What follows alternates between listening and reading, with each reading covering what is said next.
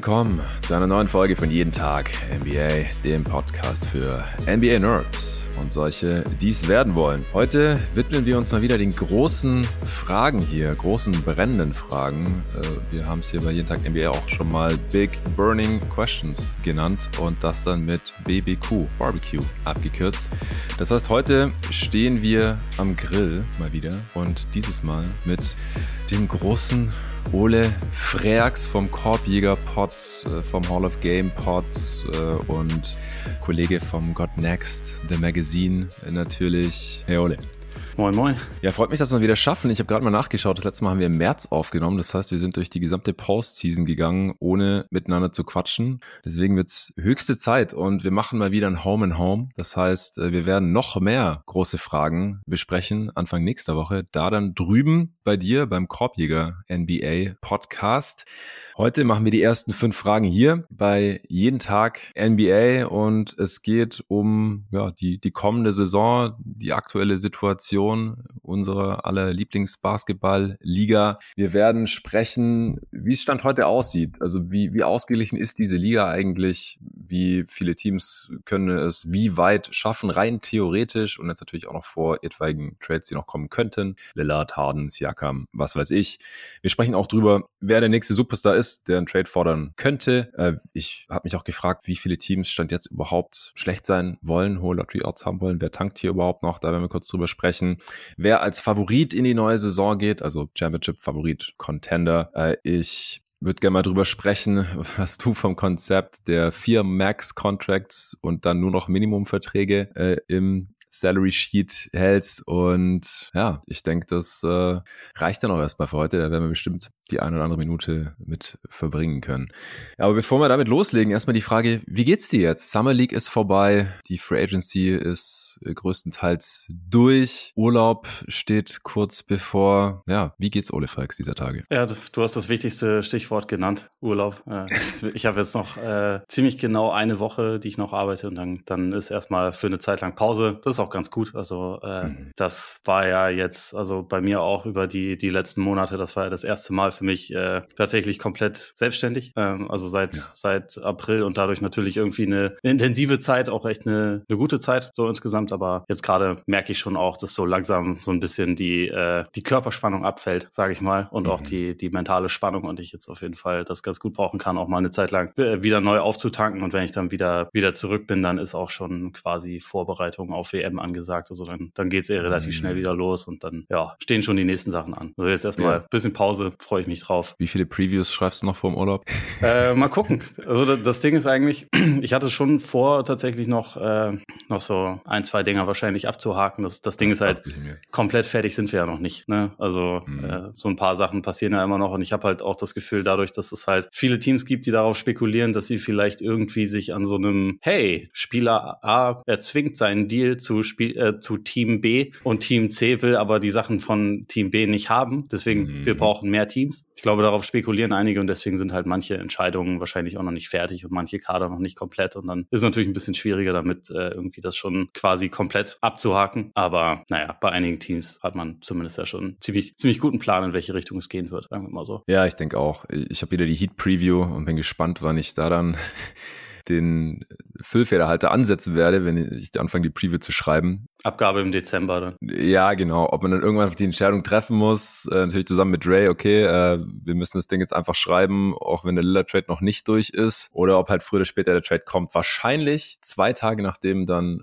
mein Urlaub anfängt, in dem ich dann auch tatsächlich mal nichts arbeiten werde. Ich war gerade erst auf Sizilien, aber da habe ich trotzdem jeden Tag ein bisschen was gemacht. Im Juli ja, geht es einfach noch nicht. Vor allem nicht als Selbstständiger, irgendwie gar nichts mehr zu arbeiten. Es ist trotzdem schöner, als irgendwie in Berlin rumzusitzen bei 35 Grad Hitze. Dann bei 35 Grad auf Sizilien lässt sich ein bisschen besser aushalten. Aber ich freue mich auf meinen richtigen Urlaub. Nur wahrscheinlich ist es dann wie letztes Jahr als ähm, ersten oder zweiten Tag, wo ich gesagt habe, so jetzt mal keine NBA, kein Basketball für ein paar Tage. Äh, da wurde dann Donovan Mitchell getradet. Ja, rate mal, wer die, wer die Cavs Preview geschrieben hat und wer schon ja. damit fertig war. Ja, ja, ja, da war was. ich, ich saß da, als das passiert ist, saß ich äh, in Köln auf der Tribüne, weil da ja die EM gerade angefangen hatte. Ich glaube, es genau, war das erste ja. oder das zweite Spiel von Deutschland. Und ich, ich glaube, glaub, während, mhm. während der ersten Halbzeit kam dann dieser Trade. Ja. Also, oh, ja, cool. Ja, perfektes Timing, Leute. Danke, danke dafür. Ja, genau, richtig. Ja, das ist auch mal so ein bisschen das Ding. Also ich, ich kann auch nicht mal direkt jetzt Ende Juli, Anfang August in Urlaub gehen, weil da geht mein Vater in Urlaub und ja, der Deal ist halt, dass äh, ich dann für ihn einspringe im äh, Familienbetrieb in Stuttgart.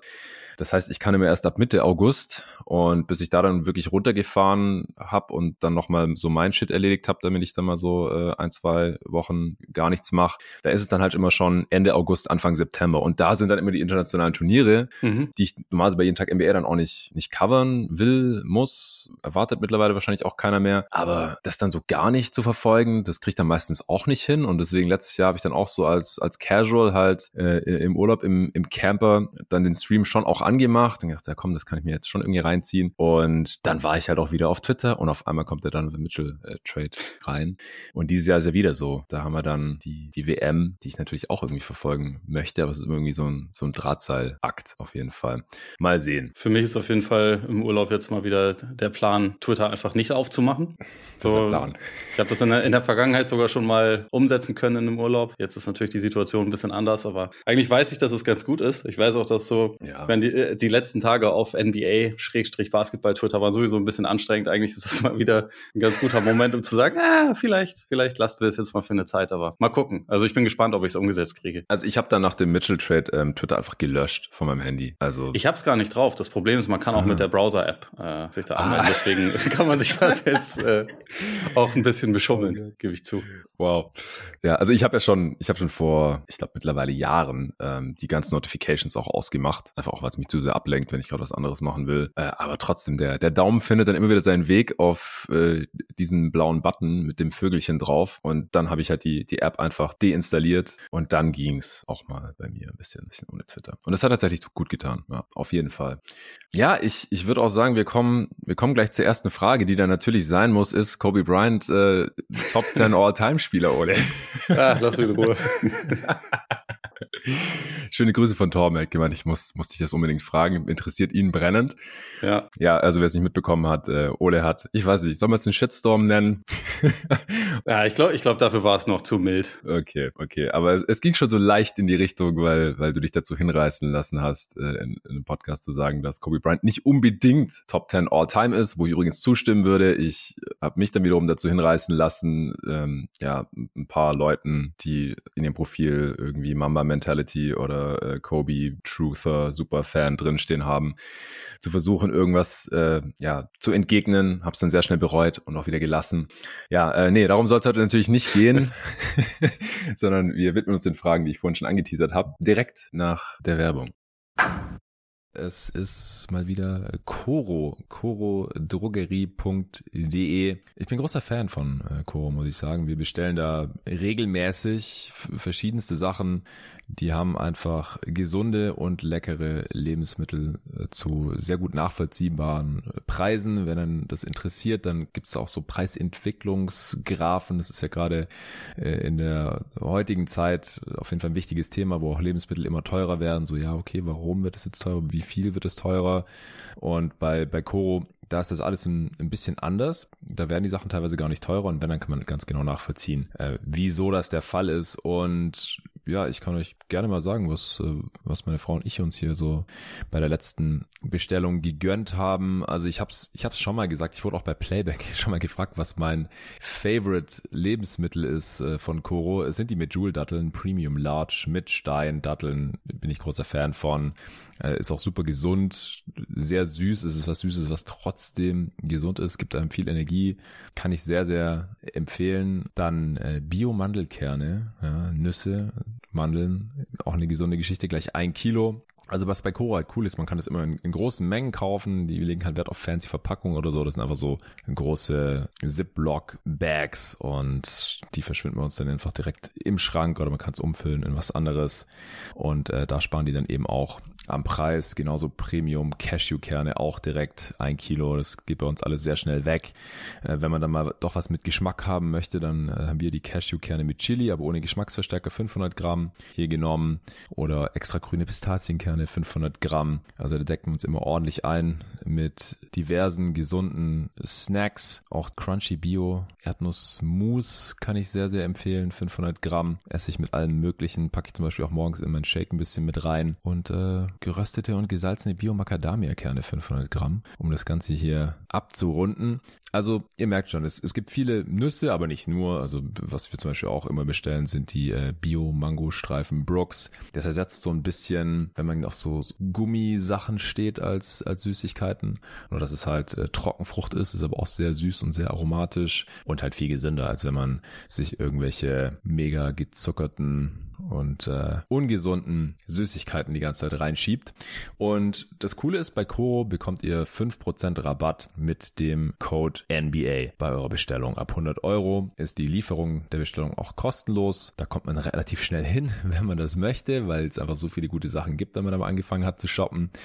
Aber äh, ihr könnt natürlich auch erstmal weniger ausgeben und bekommt so oder so immer 5% Rabatt mit dem Code NBA, einfach groß NBA geschrieben. Unser aller Lieblingsbasketball-Liga. Den Code und auch den Link zu Coro, den packe ich euch wie immer in die Beschreibung dieses Podcasts. Ja, ich habe mir die Liga angeschaut und habe mich gefragt, ist die Liga jetzt noch ausgeglichener als letzte Saison schon? Letztes Jahr war vielleicht auch die ausgeglichenste Saison aller Zeiten, äh, konnte man, glaube ich, Argumente für finden. Gerade im Westen war es ja einfach nur crazy, wie wenig Siege bzw. Niederlagen Platz drei, vier von zehn, elf, zwölf getrennt hat. Es war spannend bis in die letzten Saisontage, wer da noch in die Postseason kommt, ins Play-In, wer gegen wen spielen wird, bis er die ganzen ganzen Platzierungen feststanden. Und ich kann mir vorstellen, dass es in der kommenden Saison nicht so viel anders aussieht. Also meine erste Frage ist, bei wie vielen Teams kann man Conference Finals nicht ausschließen? Ich habe erst überlegt Finals, aber Conference Finals ist halt auch nochmal eine niedrigere Hürde, aber man muss halt trotzdem zwei Playoff-Runden gewinnen. Da gibt's ja auch die Statistik, dass in den letzten, was waren es, sieben Jahren oder so, so ungefähr die halbe Liga mal in den Conference Finals war. Und ich habe es jetzt für mich so unterteilt, Teams, bei denen ich mir die Conference Conference Finals sehr gut vorstellen kann, also wo das sehr gut möglich ist, dann welche, wo es wirklich nicht ausgeschlossen ist, was ja meine Frage war. Und dann auch, bei wie vielen ist die Postseason, also mindestens das Play-In, nicht ausgeschlossen? Oder da ist wahrscheinlich andersrum einfacher, bei wie vielen ist es ausgeschlossen? Da ist die Liste zumindest bei mir relativ kurz. Wie siehst du das gerade, Ole? Findest du die Liga auch so extrem ausgeglichen? Ich finde, man, man kann das so ein bisschen in, in zwei Richtungen beantworten. Also, weil ich bin auch der Meinung, letzte Saison war also auf jeden Fall die Regular Season extrem ausgeglichen gerade auch im Westen. Und dann in den Playoffs war schon ein Team wesentlich besser als die anderen. Und das hat man halt in der Regular Season vielleicht nicht ganz so gesehen, weil sie zum Ende hin auch ein bisschen, ja, bei den letzten Monat haben die Nuggets ja auch ein bisschen, wenn man ehrlich ist, drauf gekackt. Ne? Also mhm. Jokic war das egal, ob er jetzt im MVP-Rennen irgendwie noch mit, mit drin ist. Der hatte, glaube ich, eh dann ein bisschen, bisschen Bockpause zu machen. Und äh, die Nuggets hatten ja den First Seed auch schon mehr oder weniger sicher und deswegen haben sie hinten raus abreißen lassen. Ich glaube, sonst hätte man da vielleicht schon, auch wenn man frühzeitig ein bisschen mehr auf die Defense der Nuggets Nuggets vertraut hätte, hätte man vielleicht sagen können, okay, ein Team hat sich schon ein bisschen abgehoben vom Rest. Aber jetzt mal abgesehen davon, würde ich schon auch sagen, dass gerade der Westen, auch gerade wenn man jetzt so auf die Regular Season guckt und dann, wer kann vielleicht in die Conference Finals kommen, schon sehr, sehr tief besetzt ist. Also da, da gibt es schon verdammt viele Teams, für die man einen Case machen kann, wo es auch in die andere Richtung gehen kann. Also ein, ein Beispiel ist für mich Dallas, wo wir jetzt über die letzten zwei Jahre ja einfach nur gesehen haben, einmal Conference Finals, einmal nicht mal Play-In. Also viel extremer kann es ja gar nicht äh, auseinandergehen. Und äh, da es halt solche Teams. Ich finde im Osten Osten ist der, ist der Kreis ein kleines bisschen kleiner. Ja. Aber insgesamt, so auf deine ursprüngliche Frage nach, bei wie vielen Teams ist es zumindest nicht auszuschließen, dass sie in den Conference Finals kommen, das ist bei mir fast die Hälfte der Liga. So insgesamt von Teams. Bin ich mal gespannt, äh, ob du die Teams da auch äh, so mitgehst. Für mich gibt es in beiden Conferences drei Teams, bei denen ich es für relativ wahrscheinlich halte. Und dann halt noch so ein paar Wildcards. Ja, also ich habe es halt nicht in relativ wahrscheinlich und Wildcard unterteilt, sondern in ja, gut möglich und nicht ausgeschlossen. Das ist ein bisschen näher beieinander, glaube ich. Deswegen habe ich da noch mehr Teams. Also ich habe 18 Teams ja, krass, im Westen sogar noch und sieben im Osten.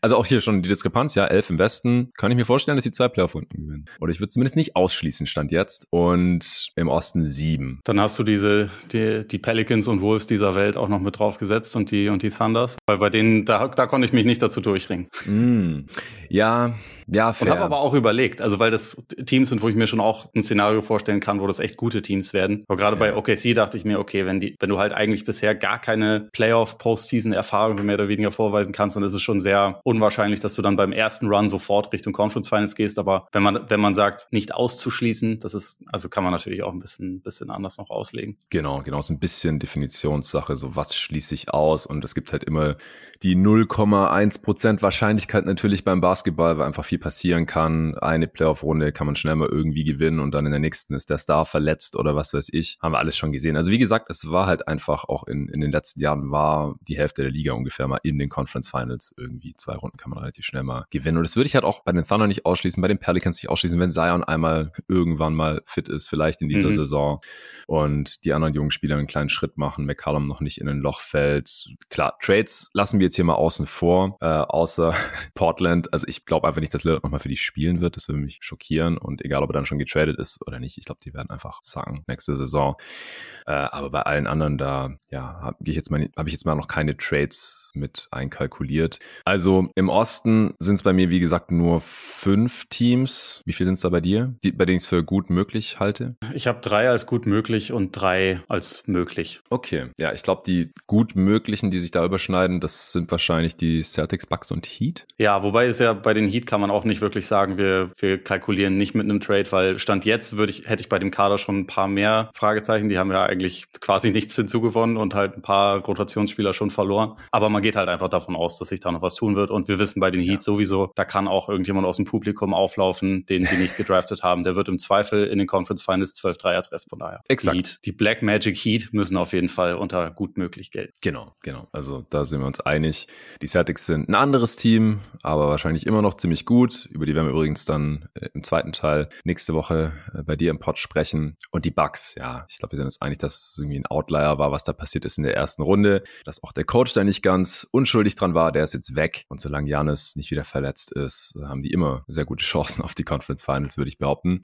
Dann hast du noch drei Teams. Bei mir sind es jetzt zwei. Ich habe da noch die Cavs und die Knicks. Die habe ich da auch stehen und halt noch die Sixers hinzu. Also auch da warten wir jetzt ein bisschen darauf, was jetzt die, die Resolution ist in Sachen, in Sachen James Harden. Aber wenn ich so gucke, okay, wer sind die, wer sind die besten Spieler in der Conference? Wer, wer hat schon auch immer noch einen Supporting Cast um ihn herum, der ja durchaus nicht schlecht ist? Dann äh, würde ich sagen, da ist es, ist zumindest auch noch eine Chance vorhanden. Auch wenn, wenn man bei den Sixers sagen muss, bisher haben sie immer einen Weg gefunden, nicht die Conference Finals zu erreichen. Exakt. Und deswegen habe ich sie bei nicht ausgeschlossen, also im, im nächsten Tier. Ja, ich weiß, ich finde die Sixers und vor allem in Person von Joel Embiid, da würde ich es jetzt ganz gerne erstmal sehen, dass er ja, mal in die Conference ja. Finals kommt. Er ist ja stand jetzt auch der einzige MVP-Gewinner, der es noch nie in die Conference Finals geschafft hat. Und da ist er nicht ganz unschuldig dran. Klar, er war immer wieder angeschlagen, immer wieder verletzt.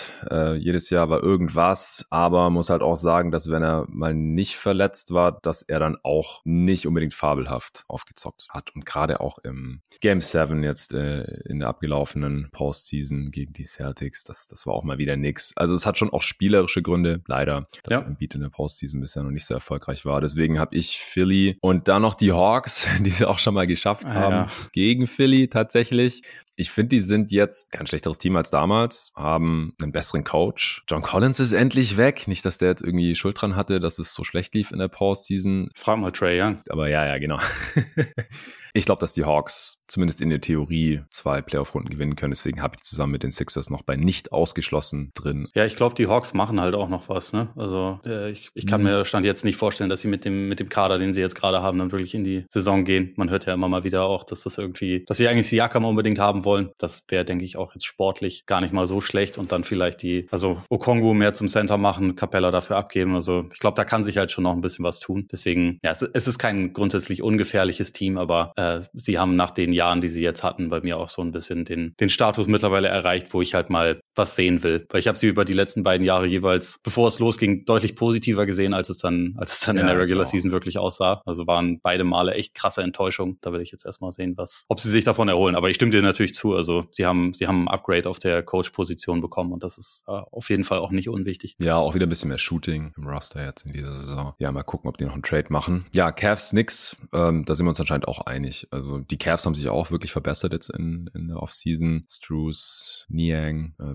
bringt endlich Shooting da vom Flügel mit rein. Die jungen Spieler, und die sind ja allesamt noch ziemlich jung, alle noch pre-prime, könnten einen Schritt nach vorne machen. Und ja, die Knicks, die waren auch schon in der zweiten Runde jetzt, finde ich jetzt auch besser mit DiVincenzo. Auch da äh, könnte Brunson vielleicht sogar nochmal einen Schritt nach vorne machen. Und ja, deswegen denke ich, ist, ist es da Minimum nicht ausgeschlossen oder sogar gut möglich, je nach Matchup halt. Ja, ich glaube auch bei den, bei den Knicks ist halt auch, also jetzt vielleicht mal abgesehen von Randall, wobei der auch noch nicht uralt ist oder so, aber hm. ähm, der Großteil des Kaders ist halt da auch noch ziemlich jung und hat, glaube ich, Potenzial. Und also Barrett ist für mich zwar ein bisschen schwieriger Spieler, weil er halt auch schon es bisher immer noch nicht geschafft hat, jetzt mal ein, ein konstanter Scorer irgendwie zu werden, der ja.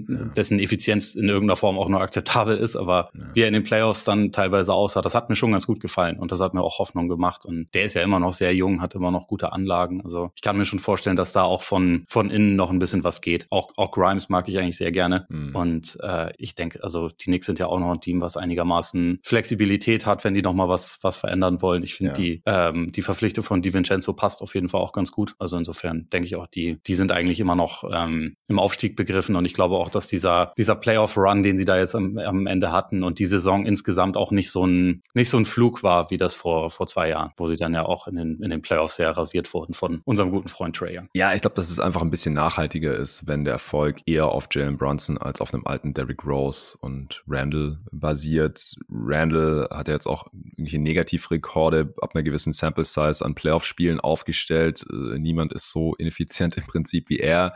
Ich weiß nicht, ob es nochmal viel besser wird. Er war jetzt halt auch angeschlagen, aber es liegt halt auch aus meiner Sicht einfach an seinem Skillset und Mindset. Einfach eine, eine schlechte Mischung, die er da mitbringt in den Playoffs. Barrett finde ich einfach immer noch unfassbar inkonstant und in der Folge halt auch ineffizient, hat immer wieder Flashes, dann als guter Finisher oder dann fallen halt mal die Dreier und dann im nächsten Spiel war er wieder eins von zehn oder so. Aber ich könnte mir doch vorstellen, dass seine Rolle vielleicht ein bisschen kleiner wird jetzt mit dem DiVincenzo Signing. Ich bin da sehr gespannt auf die Flügelrotation. Aber unterm Strich sind sie halt auch wieder mindestens so gut besetzt wie letzte Saison und da waren sie halt ja, wie gesagt, gesagt, schon ziemlich gut. Ja, gut, dann haben wir wohl bei denselben Teams, oder hast du bei nicht ausgeschlossen jetzt noch irgendein Team drin? Äh, nee, im Osten waren das, waren das meine. Dann haben wir dieselben sieben, ja. Ich hatte die Hawks nicht, aber ich, ich, äh, ah. ich stimme dir zu. Es ist nicht auszuschließen. Okay, okay, sehr schön. Gut, dann haben wir beide die Nets, Raptors, Bulls, Magic, Pacers, Pistons, Hornets und Wizards raus bei den Conference Finals. Ja. Und im Westen hatten wir beide elf Teams. Nee, du hattest ja die, du hast es ausgeschlossen bei den Thunder Pelicans Pelicans und Wolves, korrekt? Ja, genau, die hatte ich nicht auf meiner Liste. Bei mir sind es äh, sieben Teams. Bin da, glaube ich, ein bisschen. Dann hast du noch ein anderes Team nicht drin. Ich war ein bisschen strenger als du insgesamt, glaube ich. Ja, ja, ja. Das ist aber dann ist ja auch. Also einen, einen mehr oder weniger offensichtlichen habe ich aber, glaube ich, weggelassen, einfach aus dem Grund. Also natürlich gibt es auch eine 0,1-prozentige Chance, aber ich glaube halt einfach nicht mehr dran, das sind die Clippers. So, die, die haben natürlich. Äh, ja, ey, ich habe auch drüber nachgedacht, ja. Die haben natürlich die Qualität, ne? also da, da brauchen wir nicht drüber, drüber streiten. Sie haben es über die letzten Jahre auch mal geschafft, aber ich, ich glaube mittlerweile einfach nicht mehr dran, dass es nochmal passieren wird, wenn ich es schade finde. Also weil ich einfach auch äh, das sehr gerne nochmal sehen würde, dass wir eine ganze, eine ganze Postseason oder wenigstens eine ganze Serie von Kawhi Leonard sehen. Aber mm. da bin ich mittlerweile schon etwas skeptischer, dass wir das nochmal sehen. Deswegen habe ich sie nicht auf der Liste. Aber also wenn man es e etwas breiter auslegt mit nicht auszuschließen, dann, dann äh, müssen sie eigentlich natürlich auch da drauf stehen. Ja, ich habe die sogar bei gut möglich drin. also da gehen wir wirklich ein bisschen auseinander. Obwohl ich eigentlich dir nicht widersprechen möchte. Ich bin nur vielleicht nicht ganz so hart. Ich, ich habe keinen Bock mehr, die Clippers bei den Contendern dabei zu haben. Und ich hatte die letztes Jahr noch bei meinen Top 4 Contendern. Da habe ich keinen Bock mehr drauf. Also ich glaube nicht, dass George und Kawhi beide vier Playoff-Serien durchhalten. Deswegen glaube ich halt auch nicht mehr, dass sie ein Championship gewinnen werden. Deswegen sind sie für mich kein echter Contender mehr. Aber zwei Playoff-Runden, das kann ich mir halt noch vorstellen. Und das reicht ja, um in die Conference Finals zu kommen. Deswegen habe ich sie da noch mit drin, zusammen mit den Nuggets, Suns, Lakers, Warriors und auch den Grizzlies. Und dann bei nicht ausgeschlossen habe ich halt die drei Teams, die du halt auch draußen hast mit den Pels, Thunder und Wolves und dann die Mavs und auch die Kings. Ja, die Mavs und Kings standen bei, bei mir auch noch mit drauf. Gut, dann haben wir es, ähm, haben wir es auch beide bei den letzten vier Teams ausgeschlossen, den Rockets, Spurs, Jazz und Blazers. Korrekt. Gut, dann kommen wir direkt zur Anschlussfrage. Äh, bei wem würdest du die Postseason komplett ausschließen oder bei wie vielen Teams insgesamt? Äh, ich habe ich hab sechs Mavericks da stehen, was äh, ein relativ großer Teil, äh, äh, relativ kleiner Teil der Liga ist, aber so ein bisschen kompliziert. Und selbst da bin ich mir nicht ganz so, also nicht so hundertprozentig sicher, einfach mhm. weil auch das nicht unbedingt alles so klassische Tanking-Teams sind. Also ich habe ja. zum Beispiel die Rockets da stehen, ja, aber die haben ja diverse Win-Now-Moves eigentlich getätigt. Ich bin immer noch nicht überzeugt davon, ja. dass sie deswegen dann jetzt von, was hatten sie, 20 Siege auf äh, 44 Siege gehen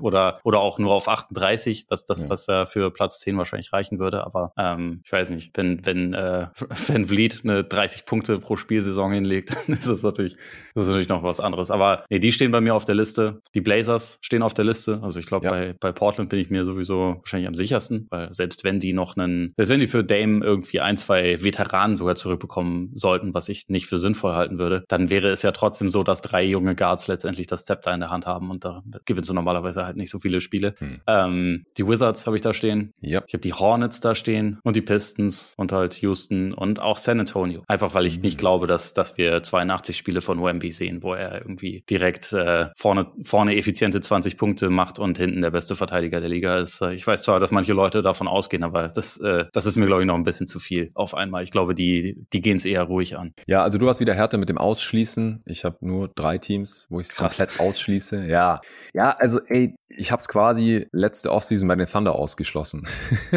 und ah, ja. ich habe einfach. Die habe ich ein bisschen positiver gesehen letztes Jahr. Ja, okay. Also konntest du dir denken, dass sie ins Playen kommen? Ich glaube, ich habe in der Preview zu denen geschrieben, dass äh, Shay jetzt auf jeden Fall mal den Schritt macht. Mhm. Ich glaube nicht All-NBA First Team habe ich geschrieben, aber zumindest All-Star habe ich, glaube ich, reingeschrieben und dass sie, dass sie irgendwie in der Verlosung sein können, wenn ich es richtig im Kopf mhm. habe. Ich war bei ein paar jungen Teams auch ein bisschen zu optimistisch, also zum Beispiel bei den Pistons, aber ähm, ja. okay, okay, sie, ich hatte zumindest eine Hoffnung, dass das, dass das ganz gut sein könnte. Ja, oder die Jazz. Ich meine, die waren auch lange Zeit auf Kurs, die haben im Endeffekt ja. drei Siege weniger als die Pelicans gehabt. Also 40 Siege hat man letzte Saison gebraucht. Wenn die Liga jetzt noch ausgeglichener ist, dann reichen vielleicht die 38, die du gerade genannt hast. Die Mavs hatten 38, Jazz 37, die Pacers waren auf 11 im Osten, äh, gleich auf mit den Wizards mit jeweils 35. Also im hohen 30er-Bereich könnte reichen. Und das würde ich halt bei Teams mit guten Coaches und wo ich halt auch davon ausgehe, dass die jetzt gar nicht mehr tanken wollen, da würde ich es halt nicht ausschließen, dass es irgendwie reicht. Und deswegen habe ich die Spurs hier nicht drin mit äh, Pop offensichtlich. Ich habe äh, die Pistons hier nicht drin, jetzt mit Monty Williams.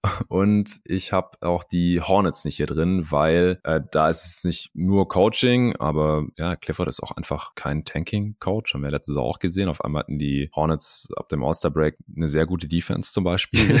Total sinnlos, aber war halt so.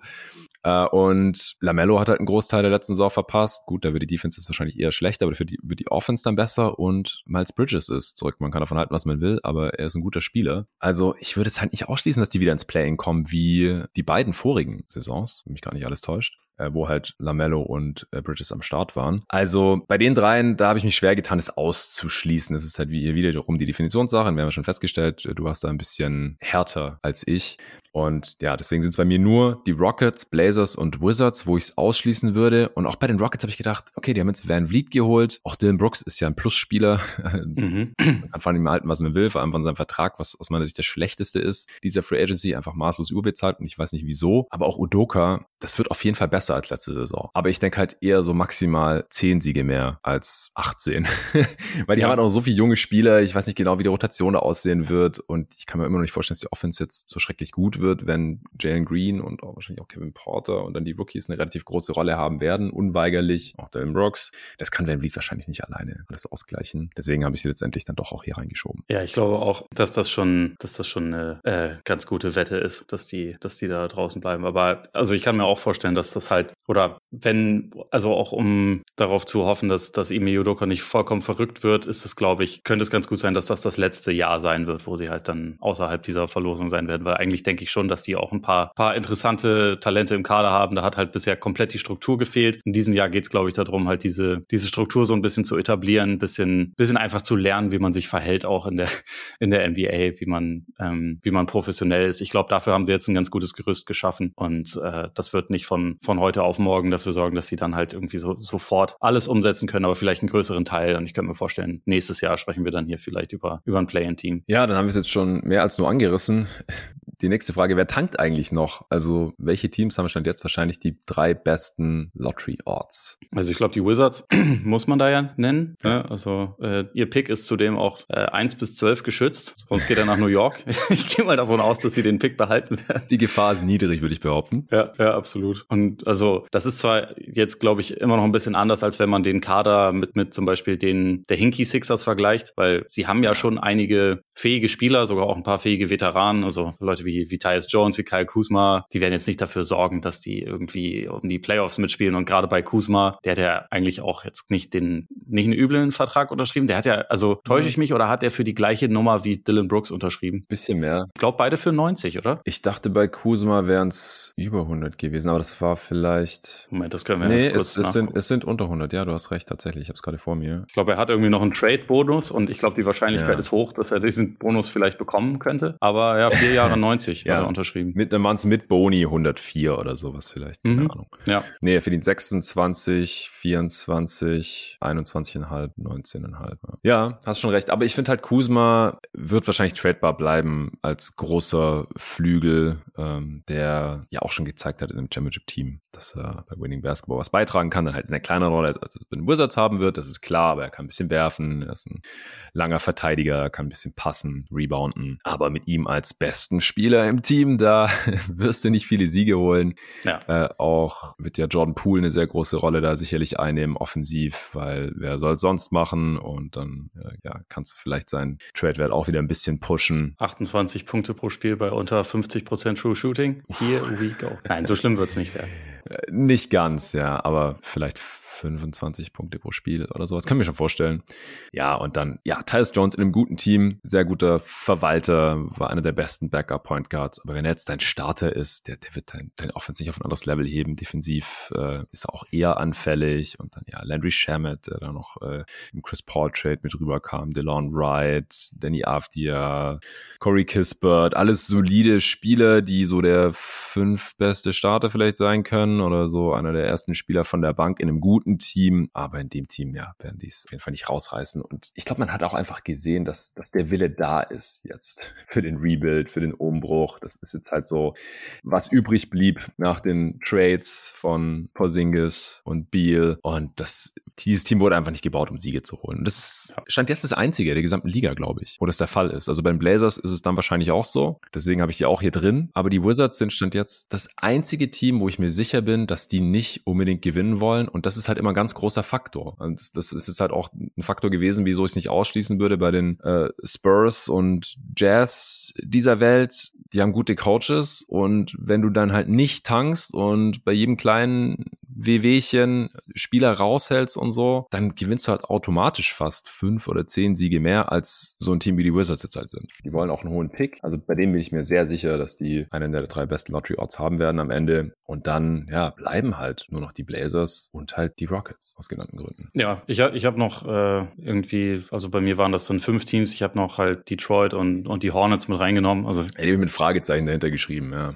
Ja, ich habe ja gerade schon gehört, dass du die Hornets ein bisschen positiver siehst. Also ich, ich sehe auch den Case dafür und gleichzeitig ist es irgendwie, Hayward ist jetzt ein expiring Deal, spielt sowieso nicht so wahnsinnig oft. Mal gucken, ob sie den behalten. Ja. Äh, bei PJ Washington gibt's glaube ich, ja immer noch keinen, nee. keinen Stand, oder? Der ist ja immer noch restricted. Ja. Und also klar, sie haben ein paar talentierte Spieler, sind aber auch sehr jung, sind unbewiesen. So der beste Spieler, Lamello, der, wenn er letzte Saison gespielt hat, mir eigentlich nicht gefallen hat. Also das, äh, hm. weiß ich, ich bin halt auf ihn so ein bisschen gespannt in dieser Saison, weil für mich war das, was er letzte Saison gemacht hat, schon sehr viel, hm, wahrscheinlich werden wir heute nicht gewinnen, dann baller ich jetzt einfach mal ein bisschen drauf los. Mhm. Ähm, also es war, also gerade, gerade wie viele Dreier er genommen hat, wie wenig er dann irgendwie auch den, den Weg mal zum Korb gesucht hat, wie wenig es darum ging, irgendwie andere zu involvieren. Ich bin da halt gespannt, ob das einfach eine Funktion war von, okay, ich war zum Saisonstart nicht da und die Saison ist jetzt schon im Arsch, jetzt wo ich wieder mhm. da bin, weil wir einfach schon abgeschenkt haben. Oder ob das, ja, weiß ich nicht, äh, so die, die neue Norm für ihn wird. Ich hoffe mal nicht, weil eigentlich, ich finde so die, die passende Version von Lamello ist ein total unterhaltsamer und auch guter Spieler. Ja. Aber da bin ich einfach mal gespannt, was passiert. Und deswegen würde ich die, die Hornets jetzt erstmal nicht so positiv oder ja eher negativ sehen, aber der Punkt mit Clifford, den du sagst, der ist schon relevant. Also die werden auf jeden Fall nicht in die Saison gehen mit der Ambition zu verlieren, sondern eher mit der Ambition, wir wollen einen Schritt nach vorne machen. Ob sie das schaffen, das ist halt die Frage. Ja, das ist halt der Unterschied zu den Wizards. Deswegen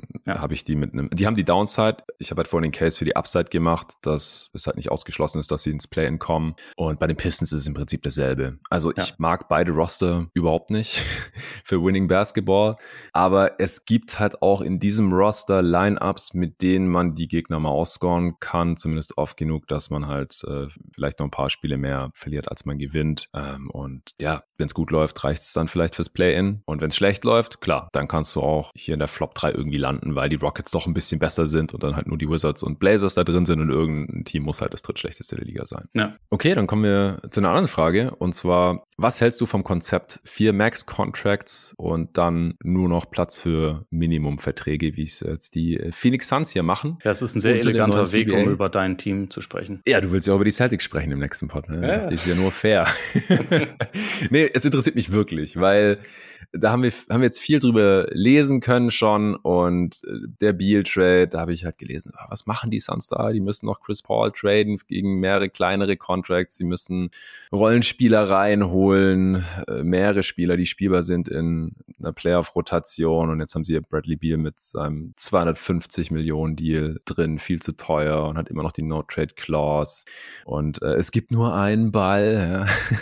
Ja. und äh, wer verteidigt denn jetzt hier? Vor allem die Guards natürlich und die Suns. Also ich habe mir das angeguckt und habe gedacht, hm, Bradley Beal ist auf jeden Fall besser als Chris Paul und Landry Shamet. Kann man mir erzählen, was man will. Und jetzt müssen die Suns halt eine gute Offseason hinlegen, eine gute Free Agency, um das Roster halt abzurunden. Und jetzt ist halt die Frage, wie sieht man das, was sie da gemacht haben? Und äh, es wurde ja jetzt auch noch extremer, indem sie halt mit Campaign einen der wenigen Nicht-Minimum-Verträge, die sie halt noch hatten im Roster, noch weggetradet haben äh, zu den Spurs, äh, das noch bezahlen mussten, im Prinzip dafür dann Platz hatten, wohl Bowl zu sein. Ja, und mich interessiert einfach, wie, wie andere Leute das sehen, deren Meinung ich respektiere. Deswegen, Ole, Feuer frei.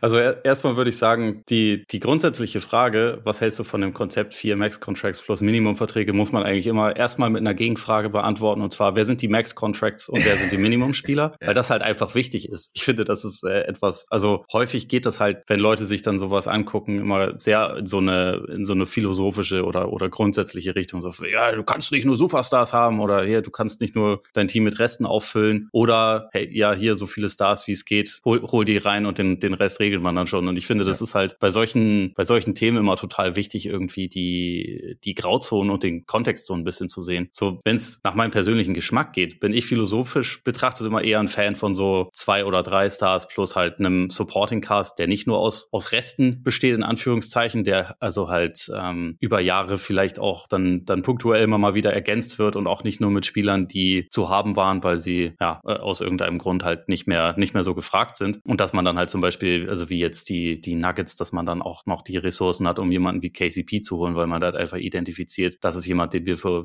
für unsere Art von Team und für unsere Stars brauchen. Ich mag das eigentlich, wenn, wenn Teams so quasi mit so einer, mit so einer Geduld zusammengebaut werden. Ich halte es aber gleichzeitig auch für vollkommen falsch, das halt schwarz-weiß zu sehen oder zu sagen, es muss mhm. so sein. Weil bei den Teams, die wir über die Jahrzehnte gesehen haben, die in der NBA Meister geworden sind, das ist, es gibt da nicht einen Weg, der immer funktioniert hat oder so. Es ist ja. halt immer, also es ist auf jeden Fall ziemlich wichtig, dass du, dass du halt ähm, viel Talent in der Spitze hast und was du dann damit, damit sonst noch machst, das ist, das ist dann halt so ein bisschen die, die Frage. Aber da davon auszugehen, es gibt irgendwie nur einen, einen Weg, das ist halt grundfalsch, meiner Meinung nach. Die Frage, das Wichtigste ist halt, von den Stars, die du hast, wie gut ergänzen sich die und was mhm. brauchst du dann noch? Und dann ist halt mhm. die Frage, wen, wen bekommst du dann noch? Und also jetzt ein bisschen konkreter auf die Suns bezogen. Eric Gordon ist jetzt für mich kein klassischer Minimumspieler. Und deswegen, also deswegen meinte ich das auch, dass man ursprünglich halt auch immer dann direkt fragen muss, wer sind denn die Minimumspieler? Weil da nutzt Phoenix natürlich auch den, sag ich mal, Standortbonus, den sie da haben, weil ich glaube, wenn jetzt zum Beispiel diese, diese vier Stars, die sie da haben, wenn die in Milwaukee spielen würden oder in, in äh, Indiana oder was weiß ich, ich weiß nicht, ob er dann auch für den Preis hätte kommen wollen und er hätte auch woanders mehr verdienen können. Deswegen, das, das sind halt Kontextfragen, die irgendwie dazugehören. Und was mich, also was mein, meine Perspektive auf die Suns angeht, ich glaube nicht, dass dieses, dass Phoenix jetzt irgendwie mit diesem Konzept zum Scheitern verurteilt ist. Ich habe auf jeden Fall Fragen, ähm, die beziehen sich in erster Linie auf die Gesundheit von Kevin Durant, auf den Motor von DeAndre Ayton und natürlich auch ein bisschen auf den vor allem defensiven Fit zwischen den Stars. Offensiv mache ich mir ehrlich gesagt nicht so viele Sorgen wie viele andere. Ich denke auch, dass viele andere nicht so wissen, wie Bradley Beal eigentlich so ist als Offensivspieler, weil sie das ein bisschen vergessen haben über die Jahre, wo er halt nur irrelevanten Basketball gespielt hat. Aber meiner Meinung nach hat er schon ein Skillset, was reinpasst, also auch zu den, zu den anderen Stars, die sie haben. Aber für mich ist das kurzum auf jeden Fall ein Team, das Meister werden kann. Und darum geht's ja. Also das ist ja, ja. das Ziel, was sie erreichen wollten. Und also ein Grund, warum ich jetzt diesen Trade auch nicht super geil fand, trotzdem ist, dass die über die nächsten Jahre natürlich echt wenig Spielraum haben und das jetzt eigentlich auch funktionieren muss. Aber eigentlich waren sie an dem Punkt auch schon, als sie halt ihre jungen Spieler und ihre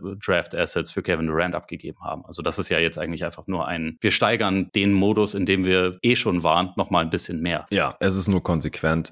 Und klar, auf einer emotionalen Ebene als Fan hätte ich mir auch gewünscht, dass äh, dieses Team mit den eigenen Picks, äh, Booker, Aiton, Bridges, Cam Johnson oder auch Spieler, die halt, die man selbst entwickelt hat, Campaign, dass man die weiterentwickelt, gerne dann auch mit dem äh, Opa Chris Paul und dann holt man halt irgendwann die Championship und alle liegen sich weinend in den Armen. Aber ich habe halt schon, also spätestens vor einem Jahr für mich festgestellt und akzeptiert, dass dieses Team Team zu schlecht ist, in den allermeisten Fällen, die Championship zu holen. Wie gesagt, es gibt immer Outlier, ich hätte es nicht ausgeschlossen, aber für mich waren die Suns halt kein echter Contender, wo ich es halt wirklich als realistisch angesehen habe. Die Nuggets waren das für mich auch nicht. Full Disclosure, die es wahrscheinlich mitbekommen, die haben es trotzdem geschafft. Das heißt, das hat jetzt nicht so viel zu heißen, was ich jetzt von den Phoenix Suns gehalten habe, aber ich konnte es auf jeden Fall nachvollziehen, dass vor allem wenn Kevin Rand sich hinstellt und sagt, ich will nach Phoenix, dann ja, war es halt einfach nur nachvollziehbar, dass man sagt, ja, okay, ihr bekommt Bridges, Johnson und alle möglichen Picks Picks. Und dann, äh, wenn Chris Paul halt so spielt wie die letzten Playoffs und jetzt halt in die Age 38 Season geht und Landry Shamet abgesehen von einem Viertel halt auch seinen Vertrag überhaupt nicht wert ist und dann bekommst du dafür plus ein paar First Swaps und Seconds Bradley Beal, dann kann ich da auch nichts gegen sagen, weil ich weiß nicht, was man Besseres dafür hätte bekommen können. Einfach nur qualitativ, vom Fit her und bevor mir da nicht jemand ein, zwei überzeugende Packages zeigt, die ich realistisch halte, werde ich davon auch nicht abrücken. Also ich, ich finde auch den Deal einfach folgerichtig. Das ist, glaube ich, ein ganz wichtiger Punkt, sorry, wenn ich dich unterbreche, ja, aber ja, das ist nämlich auch ein, ein Kritikpunkt, den ich auch echt oft gehört habe in Bezug auf die Suns, sowohl was jetzt diesen Trade von Chris Paul und auch einen, einen möglichen Trade von DeAndre Ayton angeht, weil die Leute dann immer sagen, ja, muss den halt eintauschen für mehrere gute Rollenspieler. Da war ja halt auch immer meine Frage, wer gibt dir denn jetzt für Chris Paul mehrere gute Rollenspieler? Also wer, wer, wer kommt denn auf die Idee? Wem, wem würde das was bringen? Bei DeAndre Ayton auch, was, was kriegen denn die Suns für den, was besser ist? Also auch gerade positionell und auch gerade vom Skillset her, was jetzt besser ist. Und da sagen halt Leute, glaube ich, oft einfach immer nur das, wie es irgendwie in, in ihrer 2K-Welt irgendwie super passen würde. Und das ist halt, ja. ist halt aber nicht unbedingt das, wie, wie jetzt die, die NBA funktioniert, sondern da musst du halt natürlich schon gucken, was, was kann ich denn auch kriegen? Also was, was geht denn? Ja, wenn die Pacers mal als Turner plus X abgeben und das X kann werfen und auf dem Flügel spielen, hey, voll gerne. Aber ich glaube aber nicht, dass die Pacers ja. machen würden. Das ist einfach total bescheuert, weil Turner viel billiger ist und aus meiner Sicht auch irgendwie besser als Aiton, ehrlich gesagt. Vom Fit her und auch, was er letzte Saison gezeigt hat. Und es wird halt niemand zwei spielbare Wings für die Andre Ayton traden. Glaube ich halt nicht. Und deswegen behalten, der passt da sehr gut rein. Ist er sein Max-Deal wert? Wahrscheinlich nicht. Aber wenn er so spielt wie vor zwei Jahren und die Chance sehe ich jetzt halt mit einem neuen Couch, man kann halt hoffen, dass es irgendwie in erster Linie daran lag, dass er sich überhaupt nicht mehr grün war mit Monty Williams. Äh, und mit Vogel wird es jetzt vielleicht besser. Er bekommt offensiv äh, eine andere Rolle, hat Vogel jetzt auch schon angedeutet, weil er, weil Vogel halt der Auffassung ist, hey, wenn die Bigs sich hinten den Arsch aufreißen, dann müssen die ja doch vorne ab und zu mal einen Ball sehen. Das wird der Andre Ayton wahrscheinlich auch schmecken. Und deswegen ist er vielleicht besser als die letzten beiden Postseasons und halt wieder so wie äh, beim Finals Run. Und, und dann ist diese Big Four auf jeden Fall ziemlich gut. Ist Bradley Beal weiterhin überbezahlt? Ja, auf jeden Fall. Aber auch was den Fit angeht. Die Frage ist halt immer, wenn du drei Spieler hast, die alle schon mal so um die 30 Punkte pro Spiel gemacht haben in der Saison, dann finde ich die Frage nach dem, oder die, die, dieser Spruch, der halt meistens nicht passt, es gibt nur einen Ball, äh, finde ich das nur berechtigt, wenn man sich nicht sicher ist, was die Spieler machen, wenn sie halt mal nicht den Ball haben. Aber das ja. finde ich halt bei Booker und Beal und KD gar keine Frage. Wenn die nicht den Ball haben, dann stehen die irgendwo und binden ihren Verteidiger und wenn der Verteidiger da eben nicht gebunden ist und sie frei sind, dann kriegen die den Ball und werfen in den Korb rein. Oder sie können sogar alle drei sich auch Offball ein bisschen bewegen und um Blöcke rennen oder cutten oder Blocks stellen. Da mache ich mir gar keine Sorgen. Die können alle werfen, das sind alles gute Shooter. Die können füreinander screenen, also wenn sie das ja. halt noch ein bisschen mehr auch zum, zum Teil irgendwie von ihrem, von ihrem Gameplan machen, dann denke ich auch, also das wird so kacke sein, die zu verteidigen. Und da, also glaube ich auch, dass die, dass die Frage nach dem, also wie viele Bälle hat man. Es sind hier nicht James Harden, Russell Westbrook und Trey Young oder Luca Doncic ja. von mir aus noch, die du in einem Team vereinst, die auch alle natürlich irgendwie, also in, in ihrer Prime geile Basketballer sind. Aber da, da finde ich diese Frage vollkommen legitim. Aber bei, bei drei Leuten, die so gut werfen können, die auch, ja, absolut schon neben anderen balldominanten Spielern unterwegs waren und funktioniert haben und halt auch nicht alle das Gleiche machen. Also, weiß nicht, Biel sehen viele Leute, glaube ich, dann doch so, ja, der, der, der will auch immer nur von draußen werfen. Also der, der geht ja mehr zum Korb als die anderen. Der ist ja, ja, also über die letzten Jahre auf jeden Fall jemand, der auch den Drive hat. Und eigentlich, also man kann ihn jetzt so in der Rolle, wo er die letzten Jahre war, so als, als Franchise-Player mit einem Supermax-Vertrag und so, da habe ich ihn auch kritisch gesehen. Aber wenn das dein drittbester Offensivspieler ist, dann, dann bist du da ziemlich gut aufgestellt, weil der hat schon ein richtig, richtig komplettes Skillset als, als Offensivspieler, meiner Meinung nach. Ja, ich finde den Fit auch echt gut. Und vor allem, wenn er jetzt halt das Spacing hat. Also, das ist halt auch einfach ein anderer Job als noch in, in Washington zuletzt. Er muss halt fit bleiben, das ist klar. Ja. Aber wenn wir ehrlich sind, in Washington ging es halt auch nicht mehr um sie, um so viel die letzten Jahre zum Ende der Saison. Der wurde halt auch wahrscheinlich eher rausgehalten, als das jetzt noch unbedingt spielt. Ja, ich meine, zu Beginn seiner Karriere war er auch oft richtig verletzt, ne? Also auch ja. als das Team noch gut war, da hat er, glaube ich, mehrfach so Ermüdungsbrüche auch gehabt. Aber hm. soweit ich weiß, ist das Thema eigentlich nicht mehr relevant. Ich meine, kann man immer fragen, ob man sowas jemals komplett abhakt, aber ich glaube auch, dass das über die letzten Jahre auf jeden Fall ein paar weniger Spiele waren, als es hätten sein können, wenn Washington als Team besser gewesen wäre. Ja. Und ich mache mir auch Sorgen um Durants Knie oder um Bookers Oberschenkel, weil das halt Sachen sind, die die letzten Jahre immer wieder aufgekommen sind. Aber hey, jedes Team muss fit sein, damit sie die Championship holen können. Das gilt natürlich auch für Phoenix und äh, wenn sie das nicht sind, dann ja, dann haben sie wahrscheinlich keine Chance, aber dann äh, hat man sich halt die Chance gegeben, wenn man fit ist, äh, eines der besten Teams der Liga zu sein. Und ich finde halt auch, dass sie jetzt aus diesen Minimumverträgen echt viel rausgeholt haben. Du hast Eric Gordon schon genannt, aber ich kann auch den ganzen anderen Signings was abgewinnen, weil es nicht irgendwelche abgehalfterten Ex-Stars sind, die mal gut waren und noch einen großen Namen haben, wo man hoffen muss, dass sie nochmal irgendwie an alte Zeiten anknüpfen können, sondern das sind alles relativ junge Spieler, die sogar noch ein bisschen Luft nach oben haben und die sich hier eine relativ große Rolle in diesem Team erkämpfen können, sei es jetzt äh, Caleb Bates Job oder Drew Eubanks oder Chimezi Metu oder Utah Watanabe jetzt noch Bol Bol, Josh Okogi, dass man den gehalten hat, finde ich auch gut, ja. ähm, weil man einfach auch ein bisschen Point of Attack Defense vielleicht auch irgendwie braucht. Also das ist einer meiner größeren Fragezeichen, hat man Zeit Okogi und Jordan Goodwin und that's it. Da äh, ja, muss man halt dann mal gucken, äh, weil ja, gerade defensiv teile ich deine Sorgen halt auch. Also ich glaube, wir sind uns einig, dass Kevin Durant, wenn locked in und jetzt dann halt auch mal mit einem Training Camp mit den Phoenix Suns, das ist wahrscheinlich auch cool, wenn er mal mindestens äh, zehn Spiele mit dem Team zusammen gemacht hat in der Regular Season. Das kann eigentlich dann nur besser werden. Er hat die Länge und die Spielintelligenz. Wie gesagt, Aiton kann da mehr, als er zuletzt gezeigt hat. Booker hat fantastische Playoffs gespielt am defensiven Ende. Habe ich so noch nie von ihm gesehen gehabt. Hätte ich auch nicht mehr wirklich mit gerechnet, vor allem nicht, weil er gleichzeitig noch diese unfassbare offensive Last geschultert hat, aber du willst ihn ja trotzdem nicht 82 Spiele in Point of Attack verteidigen lassen und Bradley Beal auch nicht. Ich glaube, dass da defensiv auch mehr geht als bei den Wizards zuletzt, aber er sollte halt auch nicht der Verteidiger der ja, besten offensiven Guards sein. Deswegen denke ich, dass Okogi oder Bates Job, der jetzt aber halt auch nicht der flinkste Guard-Verteidiger ist äh, der Liga, dass die wahrscheinlich irgendwie starten werden. Und ja, ansonsten muss man halt da viel mit, mit Help Defense von KD, Aiton und äh, mit, mit Eubanks dann noch als Backup, der letzte Saison wahrscheinlich schon besser war als Nurkic für die Blazers regeln. Also ich finde, man hat das jetzt maximiert und klar, es wäre schön, wenn äh, noch das alte CBA gelten würde. Man hätte noch die Taxpayer mit Level gehabt. Das äh, fällt jetzt halt alles weg. Aber solange man halt Spieler bekommt, die wahrscheinlich normalerweise dann die Taxpayer mit Level Exception bekommen hätten, wie jetzt Eric Gordon und der dann halt einfach trotzdem kommt, weil das Minimumgehalt halt mittlerweile auch bei 3,2 Millionen liegt, ist es auch nicht so wild. Und ich kann dann auch damit leben, wenn ein Campaign dann gedumpt wird, weil man damit über 20 Millionen Luxury Tax spart, wenn man dafür an anderer Stelle diesen Spielern oder halt vielen davon, also Gordon, Okogi, nee, Okogi nicht, sorry, Gordon, Bates Job, Eubanks und Watanabe haben alle ein One plus One bekommen, also mit einer Player Option im nächsten Jahr. Und wenn man das macht, dann ist es halt kein Veteran Minimum mehr, der von der Liga subventioniert mit, sondern es wird automatisch teurer ähm, für den Besitzer. Und äh, wenn er da dann halt mehr ausgibt, dann finde ich es auch okay, wenn man auf der anderen Seite dann eine Campaign dumpt, wo ich mir eh nicht sicher gewesen wäre, ob der in den Playoffs noch eine, eine große Rolle spielen kann. Ja, ich, also ich, ich glaube auch, dass sie aus den Möglichkeiten, die sie jetzt dann hatten, gerade nach dem, nach dem Beal-Trade, haben sie ziemlich, ziemlich das Maximum rausgeholt, was, was irgendwie möglich war. Also gerade so mit diesen ganzen Minimum-Signings, die sehe ich auch sehr, sehr positiv. Mich würde grundsätzlich noch eigentlich zwei Sachen zu den Suns interessieren, wenn wir mhm. schon mal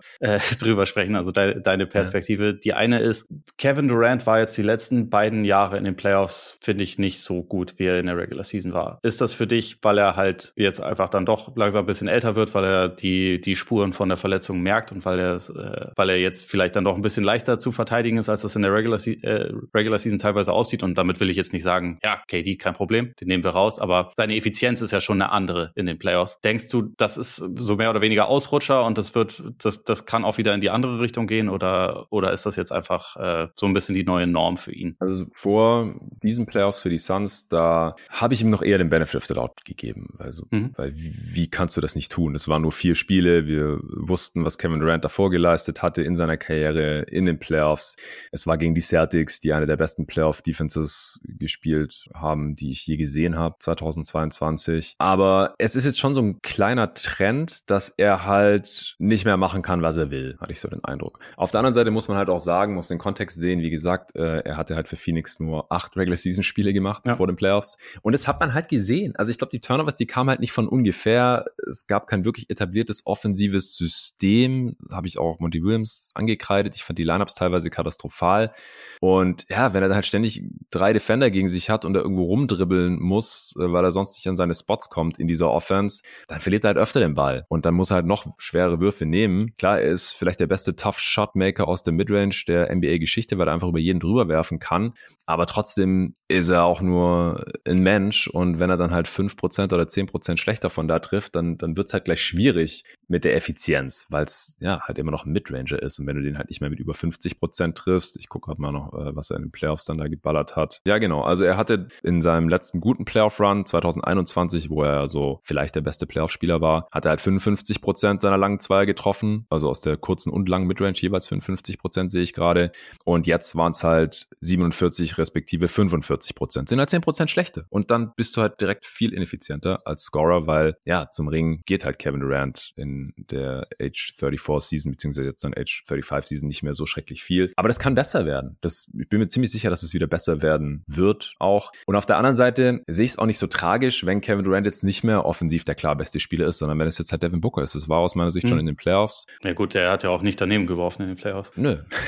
das, war, das ist halt, das ist vielleicht auch noch eine ganz gute Frage. Ist das die neue Norm, dass Devin Booker einfach nicht mehr daneben wirft? Also ganz auf dem Niveau ist es wahrscheinlich nicht haltbar, machen wir uns nichts vor. Aber er war der Topscorer der vergangenen Playoffs mit 33,7 Punkten pro Spiel und war einfach nicht zu verteidigen. Und das, also er hatte auf einem Niveau gespielt, dass ich halt auch, also offensiv, defensiv hatte ich ja vorhin schon erwähnt, aber auch offensiv, ich hatte das nicht so ganz für möglich gehalten, dass er da nochmal so drauflegen kann, nochmal so einen Gang hochschalten kann. Ähm, er wird nicht über 50 Prozent seiner Dreier treffen in Zukunft in den Playoffs, glaube ich nicht. Wahrscheinlich auch nicht über 60 Prozent seiner Zweier. Aber er hat sein Skillset einfach nochmal verbessert. Das ist, glaube ich, ohne Frage so.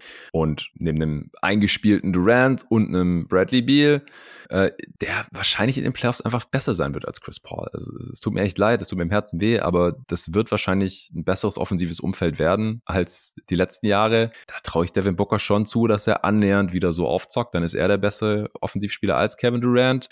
Kevin Durant ist defensiv dafür wahrscheinlich wichtiger, hat da dann vielleicht auch noch ein paar mehr Körner, als wenn er jede Nacht über 30 machen muss, wie in Brooklyn, damit sein Team gewinnen kann. Äh, und ja, lange Rede, kurzer Sinn. Ich glaube, Kevin Durant wird ein bisschen älter, ist nicht mehr ganz auf dem offensiven Niveau, aber es wird wahrscheinlich auch besser werden als jetzt in den vergangenen Playoffs. Und das Niveau ist immer noch akzeptabel. Das ja, ist noch ganz okay. immer, immer noch ein solider Spieler auf jeden Fall. Ja. ja, das ist halt auch das Ding, wenn man halt immer sagt, so, ja, der wird nicht ewig auf dem Niveau spielen. Ja, aber es ist halt auch ein krankes Niveau und wenn er halt irgendwie ein Tier schlechter wird, dann ist er halt immer noch besser als 95 Prozent der Liga. Dann ist er halt ja. halt vielleicht kein Top 3 Spieler mehr oder Top 5, aber wahrscheinlich noch ein Top 15 Spieler und das reicht ja wahrscheinlich. Ja, ja wir, wir haben gerade äh, beim Kopfjäger Podcast unser, unser Ranking der, der Spieler gemacht, so ein bisschen auch äh, projiziert für nächste Saison. Du, mhm. Durant war auf jeden Fall für mich einer der, der schwierigsten Kandidaten, was das mhm. angeht. Ja, ja, fair. Natürlich auch wegen der, wegen den Verletzungen und so. Aber ja, die andere Frage wäre, äh, wie siehst du Matt Ishbia? Ich weiß, dass man als Suns-Fan natürlich unfassbar glücklich ist, dass man Robert Sava nicht mehr hat, aber yes so diese extreme Ungeduld und dieses, ja, ich, ich gebe die Kohlen jetzt aus und auch so sein Auftreten in den Medien. Wie, wie gefällt dir das so bisher? Eher positiv unterm Strich. Also ich sehe den Typ echt nicht unkritisch. Er ist mir nicht besonders sympathisch. Er ist so, ja, er ist nicht so krass wie Barmer, aber er ist schon ein ziemlicher Schwätzer. Aber jetzt nicht so, dass es nur hohle Phrasen sind. Aber er macht halt ziemlich viel Tamtam -Tam um, um seine Herangehensweise und wie er Business sieht und so. Aber grundsätzlich finde ich es richtig. Er sagt halt, ey, mir ist es egal, wenn die Suns jetzt erstmal keinen Gewinn machen. Ich weiß nicht, ob sie wirklich jetzt keinen machen werden, aber die Suns sind teuer, das ist klar. Er findet halt, man muss erstmal investieren, um dann Erfolg zu haben. Mit dem Erfolg kommt dann auch irgendwann wieder die Kohle.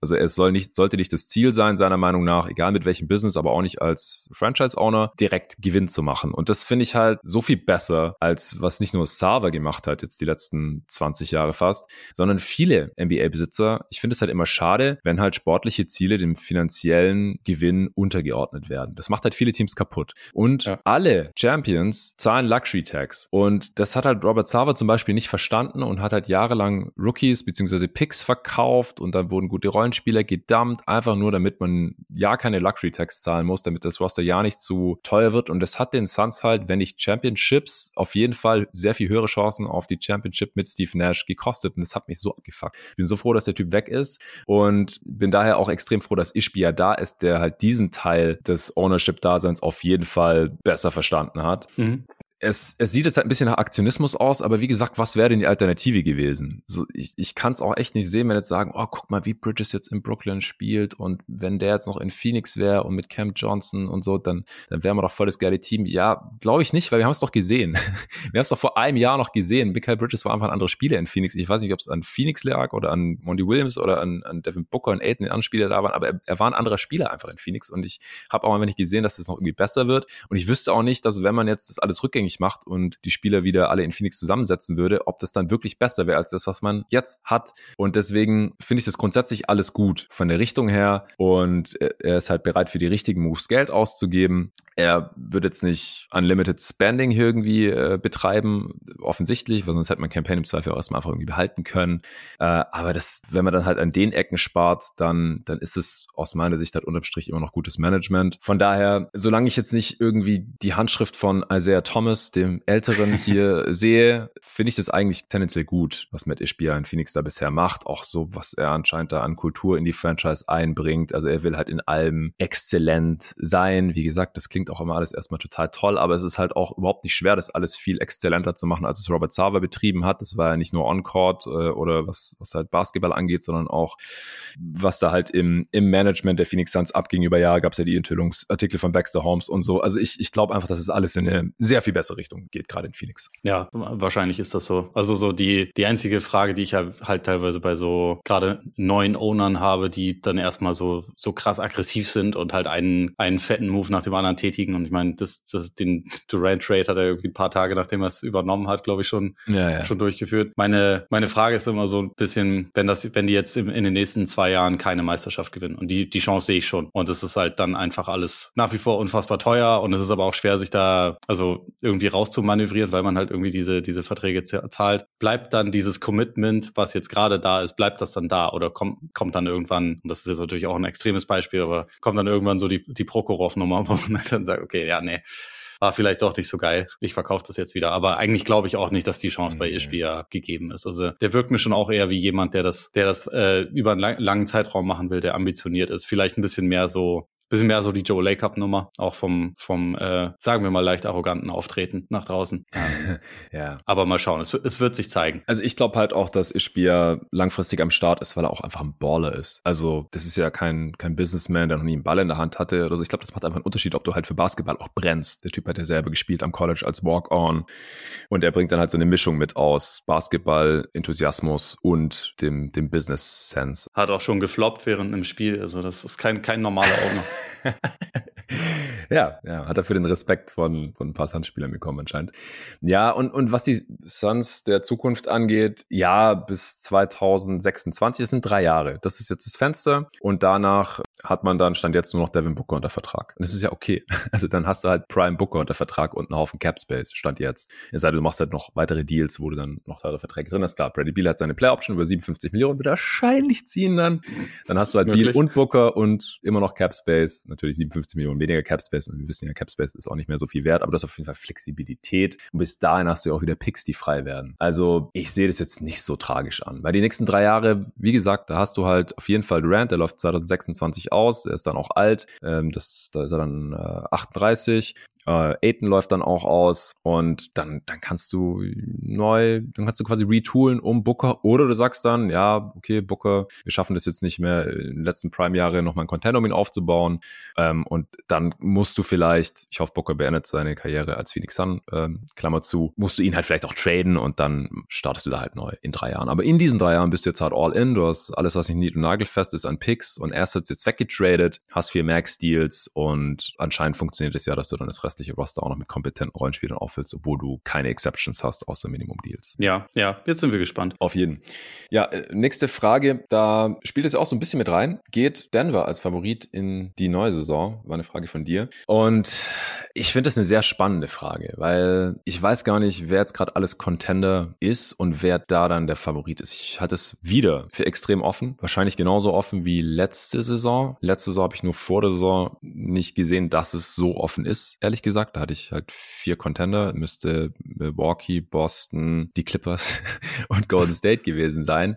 Ja. Also vier echte Contender und dann halt noch so Contender mit Fragezeichen, Subcontender, wie auch immer, haben eine Chance, aber halt sind halt nicht in diesen Top 4 drin. Ich glaube, dieses Jahr hätte ich mehr als vier. Und Denver ist natürlich einer davon. Und als amtierender Champ hast du natürlich immer erstmal so einen Stein im Brett und es muss erstmal bewiesen werden, dass du nicht einfach wieder gewinnst, so ungefähr. Äh, ich habe da noch mehr Gedanken zu, aber erstmal so, wie, wie ordnest du das gerade ein, das äh, Meisterschaftsrennen stand jetzt im Juli 2023? Mm, ich, ich würde auch sagen, dass es wahrscheinlich einen etwas größeren Bereich gibt von, von Teams, wo man jetzt sagen kann, da, da könnte schon könnte schon hinhauen. Also ich habe da eigentlich pro Conference jeweils jeweils drei Teams und ich meine, eins davon hat ein relativ großes äh, ähm, Sternchen noch. Das sind halt die Heat, einfach weil das noch nicht passiert ist, so mit dem mit dem äh, Lillard Trade. Aber äh, ja. ich ich denke halt irgendwie schon, wahrscheinlich kriegen sie den und dann dann müssen sie da irgendwie mit drin sein. Aber ansonsten würde ich auch sagen, ja, es gibt halt einfach paar paar Teams, bei denen ich es mir relativ gut vorstellen kann und dann auch noch ein paar weitere, die bei idealem Verlauf eine Chance haben. Also ich habe jetzt zum Beispiel die Warriors nicht im engsten Contender-Kreis, aber ich weiß mhm. auch, dass es die Warriors sind. Ich äh, habe da immer noch ein relativ großes Vertrauen in deren Grundgerüst. Sie sehen jetzt noch mal ein bisschen anders aus. Sie verzichten jetzt ein bisschen mehr darauf, äh, junge Spieler zu fördern und sind halt mehr alte Zossen. Also ich glaube auch, dass, dass Chris Paul in der Rolle, die er dort wahrscheinlich spielt als Six-Man, eher besser aussehen wird, als er es zuletzt in den Playoffs bei den Suns getan hat. Und deswegen ist das auch noch so ein Team. Aber ich würde Stand jetzt trotzdem sagen, wenn ich mich jetzt auf ein Team festlegen müsste, dann würde ich schon am ehesten Denver sagen. Einfach aus dem Grund, weil sie den besten Spieler der Liga haben und halt mhm. Ein ein, Konzept haben und vor allem eine Starting Five, bei der wir jetzt gesehen haben, dass es funktioniert. Ja. Und gleichzeitig ist es aber für mich jetzt auch kein, keine ganz einfache Entscheidung in dem Fall. Also einfach, weil ihre bewiesene Rotation, also Rotation der Leute, von, von denen man halt schon gesehen hat, die sind in den Playoffs gut und, und äh, kommen da auch zurecht, ist jetzt auch nicht viel größer als die von Phoenix. Ne? Also Phoenix hat vier Spieler, mehr oder weniger. Und halt, und ja. halt Veteranen, Minimum-Spieler, von denen einige halt auch schon echt Playoff-Erfahrung haben. Und die Nuggets haben halt ihre Starting Five, die mega gut ist. Aber sie haben aus ihrer Top 7 vom letzten Jahr halt auch zwei Spieler verloren. Und gerade Bruce Brown ist für mich schon ein sehr großer Verlust, muss ich sagen. Also ja. weil der ja wirklich auch viele Spiele geclosed hat und äh, defensiv einfach einen anderen Look reingebracht hat. So die, die Starter mit ihm statt entweder KCP oder Porter waren so mit die besten Lineups der Playoffs. Und äh, das ist dann keiner, wo du sagen kannst, ja, den haben sie jetzt verloren, aber egal, weil die Starter sind ja noch intakt. Also das ist für mich schon, schon ein wichtiger, wichtiger Verlust. Und also Jeff Green ist vielleicht nicht ganz so wild, aber der war in den Playoffs auch nicht unwichtig, so als, als, äh, also gerade so mit diesen Lineups, wo Jokic dann mal nicht gespielt hat und wo sie dann Gordon Green äh, als die als die Bigs de facto drauf hatten. Das hat ja auch funktioniert und das war das ist keine Selbstverständlichkeit. Also wir wissen ja, dass bei den Nuggets über die letzten Jahre meistens die die Minuten ohne Jokic katastrophal waren und dass das ja. in den Playoffs nicht der Fall war, das war schon das war schon gut. Ähm, Denver muss jetzt halt einerseits sehr darauf hoffen, dass von den jungen Spielern, die sie haben, am besten nicht nur einer, sondern mehrere einen Sprung machen. Ja. Ich halte das für möglich, weil ich auch glaube, dass Denver und halt gerade Jokic auch sehr gut da drin ist, Leute besser zu machen und äh, zu identifizieren, worin die gut sind und das dann auch zu nutzen. Also da ist er wahrscheinlich besser als jeder andere in der Liga. Weniger, aber es ist halt trotzdem nicht so, dass man sich da einfach so easy drauf verlassen kann. Hier Peyton Watson nächste Saison spielt der 35 Minuten pro Spiel in den Playoffs oder 32, wie Bruce Brown es ja getan hat. Ja. Ähm, das ist schon ein relativ großes Fragezeichen. Und das zweite, was man bei den Nuggets auch nicht vergessen darf, die waren jetzt halt sehr gesund. So, also gerade in den Playoffs, die haben immer mhm. die gleiche Starting Five gehabt. Die mussten, ich glaube, aus ihrer Top 8, also wenn man Christian Brown da noch mit reinnimmt, mussten sie nie auf einen Spieler aus Verletzungsgründen verzichten während der Playoffs. Und die haben halt unter anderem Jamal Murray und Michael Porter Jr. so als mhm. zwei ihrer sehr wichtigen Spieler. Da kann man sich jetzt auch nicht drauf verlassen, dass das von jetzt an immer so ist. Das wäre cool, finde ich. Also ich, ich schaue diesem Team unfassbar gerne zu und auch diesem, diesem Trio, gerade gerade Murray und Jokic natürlich, aber man kann sich da nicht einfach so drauf verlassen. Deswegen irgendwie für mich schon am ehesten der Favorit, aber nicht mit einem Ausrufezeichen. Und dieses, was ja dann immer schon sofort noch während, noch während die äh, erste Finalserie zu Ende geht, noch während Spiel 4, was dann immer schon losgeht, so von wegen, ähm, ist das jetzt die nächste Dynastie? Da wäre ich, wär noch ein bisschen vorsichtiger. Ich glaube, da ist schon ja. sehr, sehr viel Zufall involviert am Ende, wer dann so Meister wird. Und die sind jetzt nicht die, die äh, KD Warriors oder so. Das kann man einfach nicht behaupten. Nee. Ja, stimme ich eigentlich zu. Also ich, ich würde da auch kein Ausrufezeichen hintersetzen, eher Fragezeichen wegen der Bank halt. Also die Starting Five ist gut und du hast ja gerade auch schon angesprochen. Also Jokic ist ja zum Beispiel ungefähr nie verletzt ja. und KCP ist auch relativ resilient, aber Murray Porter, noch Eric Gordon, der hat auch mal wieder was. So, die sind schon anfällig und die Frage ist halt, was, wenn mal doch einer ausfällt? Nur einer. Ja. Wer, wer springt dann da ein? Also die Bank ist halt echt verdammt dünn. Ja, die hatten keine gute Offseason. Nee, die hatten eine schlechte Offseason. Also die, die Veterans, ich mache nächste Woche Offseason Grades mit Luca zusammen. Spoiler, äh, Denver wird da nicht gut abschneiden. Weil die Veterans, die sie haben, die haben in den Playoffs überhaupt nicht gespielt und werden auch nächste Playoffs nicht spielen. Also der Andre Jordan, so sorry, der, der, hat, wann hat er gespielt? War das im letzten Spiel? Hat er ja kurz gespielt und es hat sogar einigermaßen funktioniert. Ja. Ja, ja. Aber hat einen Block gehabt auf jeden Fall. Daran er hat einen Block. Ich erinnere mich, ja genau. Reggie Jackson, 5 Millionen bekommen. Was für ein scheiß Deal. Sorry, also der hat auch aus gutem Grund nicht mehr gespielt. Das Justin muss doch wegen einer Absprache von vorher gewesen sein, Ja, oder? auf jeden Fall. Natürlich, klar. Also wahrscheinlich, ähm, der Witz war ja auch, dass die Nuggets einen Trade gemacht haben mit den Clippers, wenn mich gerade nicht alles täuscht. Auf jeden Fall. Bones Highland haben sie doch. Bones Highland war es, genau, richtig. Bones Highland, aber in den konnte halt Reggie Jackson nicht involviert werden, weil der einen zu großen Vertrag hatte. Der wurde ja dann, glaube ich, nach Charlotte getradet, dann da rausgekauft und dann ist er, oh Wunder, nach Denver gegangen. Also das war halt alles abgesprochen, offensichtlich. Ja. Äh, und dann hat er halt bei dem Buyout ja auch auf Geld verzichtet und dann war halt wahrscheinlich die Absprache, ja, dafür kriegst du nächstes Jahr 5 Millionen mit. Die hätten es mal machen sollen wie die Sixers mit James Harden, einfach sagen, nee, komm, du, du hast auf Geld verzichtet. Sorry, bist du nicht mehr wert. Also, Wir hatten eine Absprache, ja. aber scheiß drauf. Kannst aber gucken, wo du bleibst. Gibt dir jemand anders 5 Millionen? Ich glaube nicht. Justin Holiday, ich weiß nicht, was der noch bringt. Also Dallas hat jetzt nichts mehr gebracht davor, war es auch schon dünn. Und sonst haben wir die ganzen jungen Spieler, wo ich ja hoffe, dass Signagi mal einen Schritt macht. Ähm, Christian Brown ist gut, aber in den Playoffs war jetzt auch nicht jedem Spiel geil. Ich meine, klar, der war ein Rookie, wenn auch ein relativ alter. Aber wer ersetzt Bruce Brown? Keine Ahnung. Und der war verdammt wichtig. Und ja. eigentlich war die Bank oder die Rotation der Nuggets letzte Playoffs ja auch schon verdächtig kurz. Also die hatten zwei Bankspieler mit zweieinhalb mit Green, Brown und Christian Brown. Und Green, wenn, selbst wenn er geblieben wäre, hätte ich gesagt, da hätte ich jetzt auch ganz gerne Versicherung, weil es Uncle Jeff ist alt. Und jetzt ist er halt weg, verschmerzbar wahrscheinlich irgendwie, aber man muss ihn halt auch erstmal ersetzen. Und Bruce Brown, wie gesagt, das tut verdammt weh. Der war so wichtig in vielen Spielen. Weil was die Nuggets ja auch so abgehoben hat von ihrer Konkurrenz war, dass wenn halt die Bench-Lineups drauf waren, in Anführungsstrichen, also wenn halt äh, die drei Dudes drauf waren mit äh, zwei Startern, äh, meistens war es ja dann eben Aaron Gordon und Murray, dann hat es halt trotzdem funktioniert. Es gab halt nicht diesen Abfall wie bei ihren Gegnern, wie bei den Lakers oder auch Heat oder auch Suns. Den gab es da halt nicht. Und ich weiß jetzt nicht, wie das funktionieren soll, wenn da nicht mehr Bruce Brown Teil der, der Gleichung ist. Deswegen wird schwer. Und auf der anderen Seite, ja, die, die Starting Five ist halt richtig geil. Sie haben Jokic, sie haben sehr geiles Coaching. Man muss halt auch sagen, dass die ganzen Leistungsträger ja alle noch pre-Prime oder gerade so in ihrer Prime sind. Jetzt mit Jokic, Murray, Gordon, Potter Jr. hat noch ein bisschen Luft nach oben. So die, die Starting Five kann sogar noch besser werden. Aber du kannst halt nicht mit nur fünf Spielern äh, ja, Back-to-Back-Champ werden. Das ist allgemein ja sehr schwer, Back-to-Back-Champ. Also die Wahrscheinlichkeit ist sehr viel höher, dass du nicht Back-to-Back-Champ wirst, als dass du es wirst. Ich meine, die Spurs sind nie Back-to-Back-Champ geworden. Nie. Tim Duncan ist nie Back-to-Back-Champ geworden. War eine andere NBA, klar. Aber sie sind jetzt wahrscheinlich gerade der Favorit, einfach weil ich auch von den anderen Teams nicht überzeugter bin oder weil die halt auch Fragezeichen haben. Aber Denver, ja, Ausrufezeichen würde ich da auch nicht hintersetzen, hinter den Favoritenstatus. So, letzte Frage für heute. Die hast auch du gestellt. Wer ist der nächste Superstar, der einen Trade fordert? Äh, da muss man dazu dazu sagen, ich glaube, das war vor Joel Embiids Aussage, oder? Ja. also ich glaube, da, da, kann man das auf jeden Fall in den Sinn. Wobei, also eigentlich ist ja diese Aussage von Joel Embiid auch schon irgendwie zehn Tage alt und es hat dann einfach fünf Tage gebraucht, bis, bis die bei NBA Twitter gelandet ist, glaube ja, ich. stimmt, ja, ja. Was man auch nur wieder dafür spricht, dass Hauptsache man findet irgendwas, egal wann, dann ist es ein Thema. Aber ja, jetzt ist natürlich, mhm. es ist fast zu einfach, Joel Embiid zu sagen, ne? Ja, dann sagen wir halt außer Joel Embiid. Weil ich ja. habe ich hab, äh, für eine Answering Machine habe ich die Frage vor einem Monat oder so bekommen. Und da war es halt mit der Einschränkung außer Damien Lillard. Äh, und ja, das hat dann auch nicht mehr lange auf sich warten lassen. Jetzt, ja, hat Embiid halt, wie die Leute es nicht mitbekommen haben, gesagt, ja, er will einfach nur den Championship gewinnen, egal ob in Philly oder woanders, so sinngemäß. Und dann alle so, oder woanders?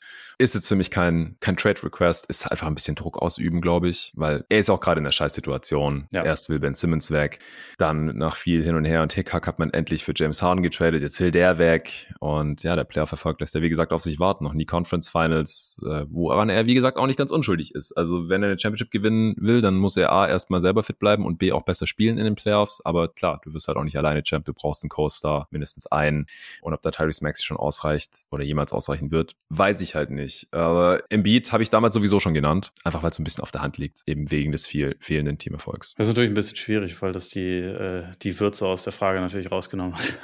Ja, ich habe noch zwei andere Namen. Ich hätte noch ähm, anzubieten, es ist halt die Frage, ob man die schon oder ob man die noch als, als Superstars irgendwie überhaupt äh, bezeichnen kann. Äh, also der eine wäre Carl Towns, ähm, aber da weiß ich gar nicht, ob er den fordert oder ob die Wolves ja. vielleicht von sich aus eher auf die ja. Idee kommen, dass es nicht ideal ist, wenn sie drei, drei Centern eigentlich eigentlich quasi den ganzen Salary Cap zahlen. Ja. Aber ja, das ist eigentlich auch fast schon ein bisschen, bisschen naheliegend. Aber wenn, wenn du konkrete Namen hast, dann, dann hau mal raus. Ja, Towns habe ich nicht aufgeschrieben, einfach nur, weil ich nicht weiß, ob der in der Position ist, irgendwas zu fordern, aktuell, ja. ehrlich gesagt. Das hat Jay Crowder und Co. auch nie abgehalten. Ja, ist auch richtig gut gelaufen für Jay Crowder, oder? Ja, Minimumvertrag? Geil. Ich sag da nichts mehr dazu. Äh, Luka Doncic habe ich damals schon gesagt im Pod. Die Offseason ja. der Mavs war ganz gut, einfach weil Kyrie deutlich weniger Geld bekommen hat, als er theoretisch hätte bekommen können. Und ja, sie haben für Holmes getradet. Die Rookies erfüllen vielleicht irgendwie ein Need, wenn es gut läuft. Aber ein geiles Team ist es ja immer noch nicht da in Dallas. Also wir haben sie jetzt auch beide irgendwie nicht als Contender oder irgendwie sowas. Und das ist halt, das ist eigentlich schon, das sagt schon einiges aus, wenn du halt auf der anderen Seite Spieler wie Luka Doncic in deinen Reihen hast und niemand sieht dich jetzt irgendwie gerade ernsthaft als Contender, einfach weil ja ich einfach nicht so genau weiß, wie dieses Team eine gute Defense stellen will mit dem Roster, was sie da jetzt haben. Weil ganz ehrlich, die Rookies werden es da nicht rausreißen und eine Kombination aus Doncic, Irving und dann irgendwelche, ja, Hardaway Jr., und Rishon Holmes und so. Es wird wild, Seth Curry. Also du kannst, glaube ich, gute defensive Lineups finden mit Grant Williams, finde ich auch einen guten Deal. Und äh, Maxi Kleber, der sich jetzt ja voll und ganz wieder auf die Mavs konzentrieren kann. äh, Josh Green. Elegant, elegant. Sehr gut. Ja.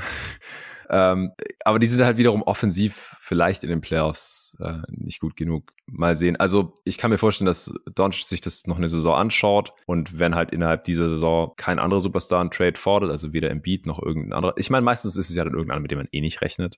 Ja. Ähm, aber wenn das nicht passiert, dann ist vielleicht Doncic der nächste nächsten Sommer, weil da hat er dann noch zwei Jahre Vertrag, also drei mit der Spieleroption. Aber ja, der Name ist auf jeden Fall nicht verkehrt. Äh, ich, ich denke auch, da das könnte passieren. Also gerade wenn man auch bedenkt, dass es in Wirklichkeit in der Liga wahrscheinlich eh höchstens, äh, also wenn man großzügig ist, zehn Superstars gibt. So viele sind das ja nicht. Und dann, ja, genau. äh, das ist, ja, ich, ich kann mir das Szenario schon auch vorstellen bei ihm. Also, dass da irgendwann so eine gewisse Unzufriedenheit auftaucht. Ich hoffe ja, also auch äh, aus, aus meiner persönlichen Perspektive, dass er, bevor er damit anfängt, auch noch ein bisschen, bisschen kritischer mit sich selbst umgeht, irgendwie. Also mit, mit den Sachen, die er an seinem Spiel verbessern kann, weil ich finde, so von, von allen Leuten, die jetzt schon, die jetzt schon auf so einem verdammt hohen Level sind, also die ich als Superstars bezeichnen würde, hat er wahrscheinlich noch das meiste, in Anführungszeichen, Fett an seinem Spiel, was er trimmen kann. Also im Sinne von einerseits wirklich der, der, der körperliche Aspekt, aber auch Commitment zu Defense, Commitment zu, ich bewege mich auch mal, wenn ich den Ball nicht in der Hand, äh, Hand habe und so. Und einfach so, er hat einfach noch sehr viel Optimierungspotenzial, auch individuell. Und ich, ich würde hoffen, dass er erstmal auch da versucht, ein bisschen seine, seine Schlüsse zu ziehen. Also auch nach der Enttäuschung letztes Jahr und da sich dann vielleicht nochmal steigert steigert und vielleicht, vielleicht kann er dann individuell auch gut genug sein, dass die, dass die Mavs halt trotzdem wieder zurück in diese Konversation kommen. Aber wenn nicht, und ja, ich meine eigentlich sogar selbst dann, also selbst dann, wenn er dann realisiert, okay, ich habe jetzt eigentlich meinen Teil geleistet, aber wir sind, wir sind immer noch nicht gut genug, um jetzt mit, mit Denver und Co. oder mit Phoenix äh, wirklich mitzuhalten, dass dann halt als nächstes kommt, ja, okay, Leute, dann, dann möchte ich jetzt aber woanders hin. Also ich kann mir das schon auch vorstellen. Ja, also ich, ich würde mir einfach so sehr wünschen, dass Luka Doncic in einem sehr guten Team spielt, also in einem echten Contender. Wie gesagt, Conference Finals sind drin für Dallas, keine Frage. Zwei Playoff-Runden kann man auf jeden Fall gewinnen, wieder mit diesem Team. Aber dass sie vier gewinnen, das, das sehe ich jetzt halt irgendwie nicht so wirklich. Und das ist schade mit einem Talent wie Doncic. Also Sky is the limit. Du hast gerade selber gesagt, er hat individuell echt auch noch Luft nach oben und ist schon ein absoluter Topspieler in ja. dieser Liga. Also Top 3 Offensivspieler auf jeden Fall. Ja, deswegen äh, bin ich gespannt, wie es mit den Mavs läuft und wenn du sagst Top 3, wer sind die anderen beiden und wer ist nicht drin? Ich, ich finde es immer wichtig, das zu erwähnen, spätestens seitdem äh, früher es immer mindestens zwölf Top 5 Spieler gleichzeitig gab. In der ja, Liga. ja, ja, natürlich. Ich weiß, klar. dass du das also nicht machst, aber ich, ich möchte es einfach nur klarstellen. Nee, ich, ich, ich gehe da nicht so leichtfertig mit um, auf jeden Fall. Äh, die anderen zwei wären dann halt Jokic und Curry. Na gut, dann sind wir über, dann sind wir ja, einig. Gut. und die dann halt zu ranken noch untereinander, wer ist da jetzt der, der beste Offensivspieler? Ich finde so unfassbar schwer. Ich würde sie genauso ranken, also Jokic, Curry, Doncic, glaube ich. Ja, genau, richtig, denke ich auch. Also auch da hat Doncic noch Luft nach oben am offensiven Ende, aber dann halt noch die, das defensive Ende, Intangibles und ja, offensiv auf jeden Fall halt das, das Off-Ball-Movement, das auch ohne Ball immer gefährlich ist. Das ist halt bei, bei Jokic und vor allem bei Curry eine ganz andere Nummer, gar keine Frage. Ja. Und On-Ball sind die halt auch nicht viel schlechter als, als Luca. Ja, ja ich habe noch einen anderen Spieler, der, der ist auf jeden Fall ein, zwei Tiers weiter unten, Trey Young, könnte ich mir irgendwie vorstellen. Den hatte ich auch notiert, ja. ja es ist aber eher so Carl Towns in die Richtung. Das ist mit Ja Morant, da will man wahrscheinlich nichts mehr zu sagen. Ich weiß nicht, warum sollte der jetzt einen Trade fordern? Also klar, ihm ist alles. Weil er verärgert ist, dass die Grizzlies ihm jetzt doch mal gesagt haben, nee, so ist nicht cool. Und ihn in, in der Offseason, wo er sowieso keine Teamaktivitäten haben, sie ihn suspendiert haben von Teamaktivität. Das war ein knallharter Schritt, oder nicht? Ja, aber das hätte doch jede andere Franchise auch gemacht. Also ich weiß, war, war auch nicht erst gemeint. Ja, ja, okay. Okay, dann haben wir, haben wir die Frage auch durch und damit hätten wir die fünf Fragen für diesen Teil des Barbecues beantwortet. Wir haben nochmal fünf Fragen gesammelt, also nicht eingesammelt von Hörern oder so, sondern wir beide zusammen haben uns diese großen Fragen gestellt und, die werden wir dann am Dienstag, zumindest werden wir aufnehmen. Ich weiß nicht, ob der Potter noch an dem Tag kommt, Korbjäger. Ist wahrscheinlich der Plan, oder? Wahrscheinlich am Mittwoch. Mal gucken. Mittwoch, okay. Also dann am Mittwoch Korbjäger NBA-Pod hören. Da geht's dann weiter. Hast du sonst noch irgendwas zu plagen gerade, Ole? Äh, jetzt gerade eigentlich nicht, nee. Also, wie gesagt, im Kopfiger Podcast Top 24 Draft, gerade gestern gedroppt und ansonsten bewegen wir uns auf die Pause zu. Warum 24? Zu Ehren von Kobe, oder? ich sag dazu nichts. Nee, wir, wir hatten, ähm, es gab letztes Jahr einen Grund, warum wir auf 24 gekommen sind, aber ich kann ihn dir jetzt gerade, ehrlich gesagt, aus dem Stegreif nicht mehr nennen. Okay, war bestimmt. Aber, aber jetzt ist es auf jeden Fall Tradition, weil jetzt haben wir es zweimal gemacht. Ja, ja, klar. Ja. Zwei, zwei ist eine Tradition. Ach nee, Quatsch, ich kann es dir sagen, wegen, wegen ja. All-Star-Roster. Also, ah, zweimal ähm, zwölf. Das war der Grund, mm, ja. ja. Okay, okay, fair.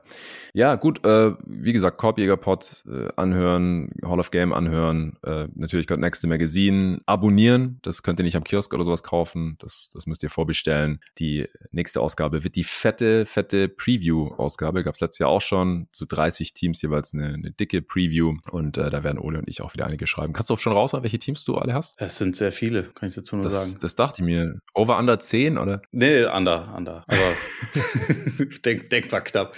Also unter anderem die, die äh, Nuggets, Mavs und Celtics habe ich unter anderem dabei. Das sind die Top 3. Okay. Ich, ich habe nur drei. Ich habe die Suns wieder errungen äh, und die Heat wieder wie letztes Jahr und mein drittes Team sind dieses Jahr die LA Lakers. Oh, auch keine ganz verkehrten Teams. Nee, ich habe Bock auf jeden Fall und ich werde dieses Jahr auf jeden Fall auch schon im August anfangen zumindest und nicht zwei Tage vor Abgabe wie, wie letztes Jahr. Ja, aber nicht mit den Heat. Zwei Nachtschichten. Nee, da, da, da hebe ich mir die Heat für auf, aber Phoenix und LA, glaube ich, kann man sich schon langsam dran setzen dann im August. Ja. Fein. Vielen Dank dir, Ole. Sehr gerne. Ja, ich freue mich auf nächste Woche. Allen danke fürs Zuhören. Äh, nächste Woche gibt es auf jeden Fall Redraft mit dem Kollegen Torben, Redraft 2019. Da machen wir auch mal ein ganz neues Format. Äh, denn da gab es jeden Tag NBA schon. Da gab es auch schon Pots zu dieser Class und da äh, haben wir wahrscheinlich witzige Sachen gesagt. Äh, entweder war, lagen wir da schrecklich richtig oder schrecklich falsch oder es ist aus sonstigen Gründen irgendwie interessant oder witzig. Ähm, da habe ich den Prakti Erasmus beauftragt, die Pots nochmal durchzuhören und diese ganzen Stellen rauszuschneiden und die werden wir dann einspielen, während wir die Redraft aufnehmen. Da freue ich mich schon sehr drauf. Auf. Äh, das gibt's nächste Woche. Das nehmen wir am Mittwoch auf. Ich weiß noch nicht, wann es dann droppt. Wird wahrscheinlich ein Mehrteiler, so wie ich Torben und mich kenne. Ich kann auch nicht versprechen, dass alles öffentlich zu hören sein wird. Ansonsten gibt's wie gesagt, die Off-Season Grades. Auch das wird wahrscheinlich ein Mehrteiler werden. Einmal die ja, Musterschüler und einmal die, die keine so tolle Off-Season hatten und entsprechend keine so guten Noten bekommen werden. Die zwei Pots gibt's auf jeden Fall. Ah, genau. Und dann nehme ich noch meine Answering Machine auf. Mal wieder. Mit dem einzigartigen Nikolas Gorni. Also wird teilweise bestimmt hier öffentlich zu hören sein in diesem Feed. Ansonsten gerne Supporter werden auf steadyhq.com slash jeden Tag NBA. Dann könnt ihr das alles anhören. Äh, übrigens, da gab es auch mal die Frage, will ich ganz kurz klären. Ähm, oder es wurde, wurde angemerkt, dass ich das ein bisschen besser erklären muss. Ihr könnt dann weiterhin über Spotify auch hören, denn ihr könnt den jeden Tag NBA Supporter Feed dort einfach hinzufügen. Ihr braucht keine andere App oder dergleichen. Das ist alles sehr, sehr unkompliziert. Ihr könnt da natürlich auch in den Supporter Discord reinkommen, wo sich mittlerweile über 400 Leute tummeln. Äh, Gerade wo es auch auf Twitter nicht mehr so viel Spaß macht, ist das eine sehr schöne Alternative, um über die aktuellen NBA-Themen mit anderen NBA-Nerds zu diskutieren. Also werdet gerne Supporter. Vielen Dank dafür und bis zum nächsten Mal.